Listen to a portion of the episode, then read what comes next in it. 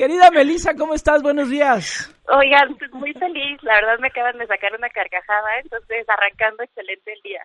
Muy bien, muy bien, Eso me parece muy bien, querida Melissa. Oye, pues estuviste ahí, obviamente has estado, estás eh, muy vinculada a movimientos de mujeres, a los feminismos, eh, por tu trabajo, pero también por tu convicción. Vi que, entiendo que también por ahí fuiste de las que estuvo acompañada de, de mujeres jóvenes, muy jóvenes.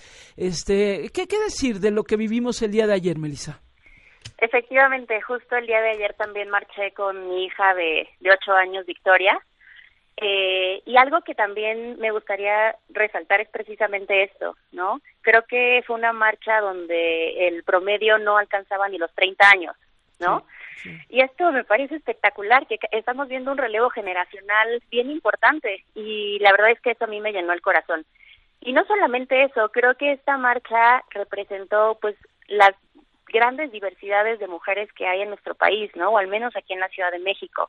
Me tocó ver por primera vez, por ejemplo, carteles también en lenguaje de señas, que es algo que no había visto. eh, también me tocó ver, eh, por ejemplo, el día de ayer platicaba con Ángela Guerrero, la cofundadora de SEA, y ella me decía que ella le tocó eh, por primera vez acuerpar un contingente de mujeres que habían eh, salido de, de un centro penitenciario. Ah, mira, mira, no vi. Yo eso no lo vi, yo no, la verdad es que no lo vi. y, y, resalto esto porque también esta marcha me pareció que es la primera vez en donde vi a la fuerza policial como espectadora, ¿no? A, a, diferencia de otro de otros años en donde cada vez veía a las policías pues mucho más provocadoras mucho más dentro de la marcha en esta ocasión afortunadamente me tocó verlas mucho más replegadas sí. Y esto, por supuesto, que también tiene un impacto diferenciado, por ejemplo, en mujeres que fueron detenidas. No, no es lo mismo la, la, lo que se, se vive, lo que vive una mujer que fue que vivió violencia policial a lo que vivo yo, por ejemplo, que jamás he pisado un centro de, de, un centro penitenciario. Entonces creo que todas estas diferencias son muy importantes que se noten. Pero si yo si yo pudiera quedarme con un par de cosas es esto: la cantidad de niñas, la cantidad de adolescentes, de infancias que habían ayer, la, la diversidad que había dentro de la marcha y también el gozo, ¿no? El, Las risas, el baile, y, y, al final del día creo que eso es ser mujeres en este país, ¿no? Buscar florecer, buscar eh, el placer, el gozo, aún cuando sabemos que asesinan a más de 10 mujeres todos los días. Oye, Melissa, y no sé si coincidas conmigo, pero también algo que me llamó mucho la atención, aquí por lo menos en la Ciudad de México, ya nos dirán quienes nos escuchan en otros estados si fue lo mismo, pero ayer vi muchísimo más que en otras ocasiones que se estaban pegando por todos lados eh, cartelones o papeles en donde se ponía, se exhibía el rostro y los nombres de quienes están siendo acusados de abuso sexual, de violación, eh, y eso sí me llamó muchísimo la atención porque estaban ahí con nombre, con foto, con apellido y de qué se les acusaba. Eh, yo iba caminando en un momento detrás de una señora con dos mujeres jóvenes que luego supe que eran sus hijas y que estaban pegando en todos lados papeles con el rostro de un hombre, el nombre de esa persona y diciendo no se nos olvida que eres violador. Este, y me acerqué a platicar con ellas y entonces pues la señora me contaba que eh, una de las hijas que iba ahí con ella pues había sido víctima de esta persona, una persona que sigue libre que sabemos que eso sucede en este país una y otra y otra vez, pero sí me llamó la atención verlo ya, ahora sí que tapizadas paredes completas, pues con rostros de hombres sobre todo, con nombres y apellido que estaban siendo este ya señalados, eh, Melissa. Yo no lo había visto así de numeroso en otras manifestaciones.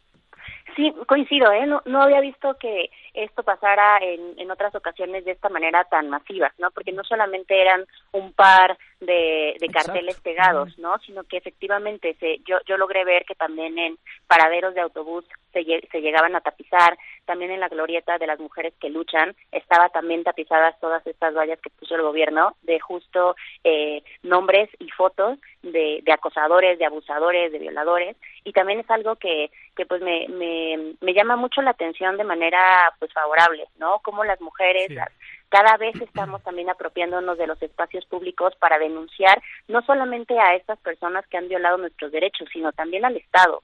¿No? Porque precisamente las mujeres tenemos que recurrir a estos mecanismos porque el sistema no funciona, porque el sistema no nos, no nos da justicia. Claro. Oye, Melissa, y, y en torno a tus temas, digamos que tienen que ver con esta eh, palabra tan presente pero tan ausente también que es justicia.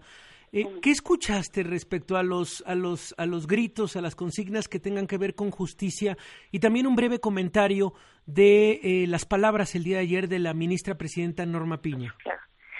Pues mira, creo que el, el, el, clamor que se vivía ayer era justo este, la exigencia que no nos maten, ¿no?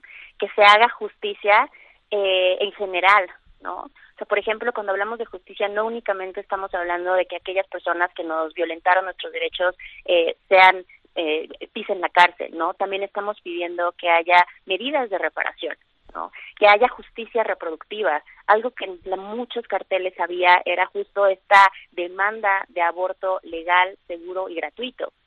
Y cada vez este clamor por autonomía reproductiva, por justicia reproductiva, lo estamos viendo también en niñas mucho más pequeñas, ¿no?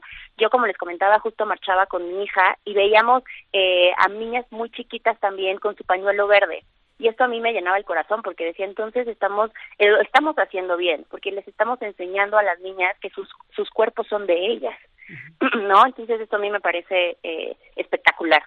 Y con respecto a las palabras de la ministra eh, presidenta eh, Norma Lucía Piña, ustedes saben que soy su fan, ¿no?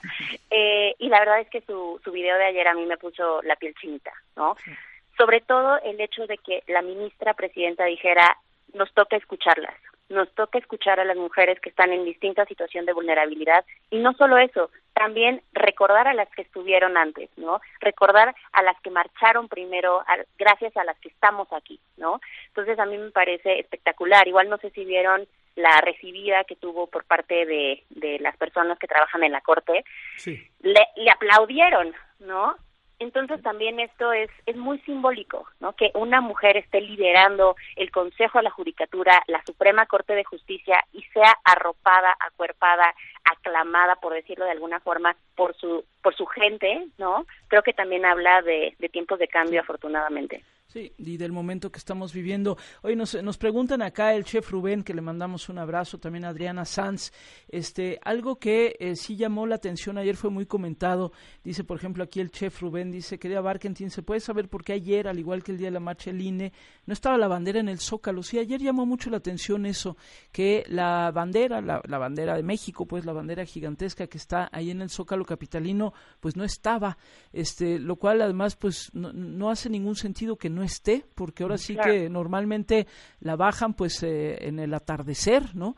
Este y pasó lo mismo en la otra en la otra marcha y bueno, pues también lo apuntamos porque pues sí llamaba la atención no sé esto qué signifique ni quién toma esas decisiones, pero al final es simbólico, es ¿no? es simbólico que en estas manifestaciones, este, porque además ayer pues la gente empezó a llegar al Zócalo desde las 2, 3 de la tarde, en fin, o sea, era para que estuviera ahí la bandera. No sé en qué momento la bajaron, la verdad es que no lo sé, pero bueno, pues son, es un símbolo y que también importa en esto.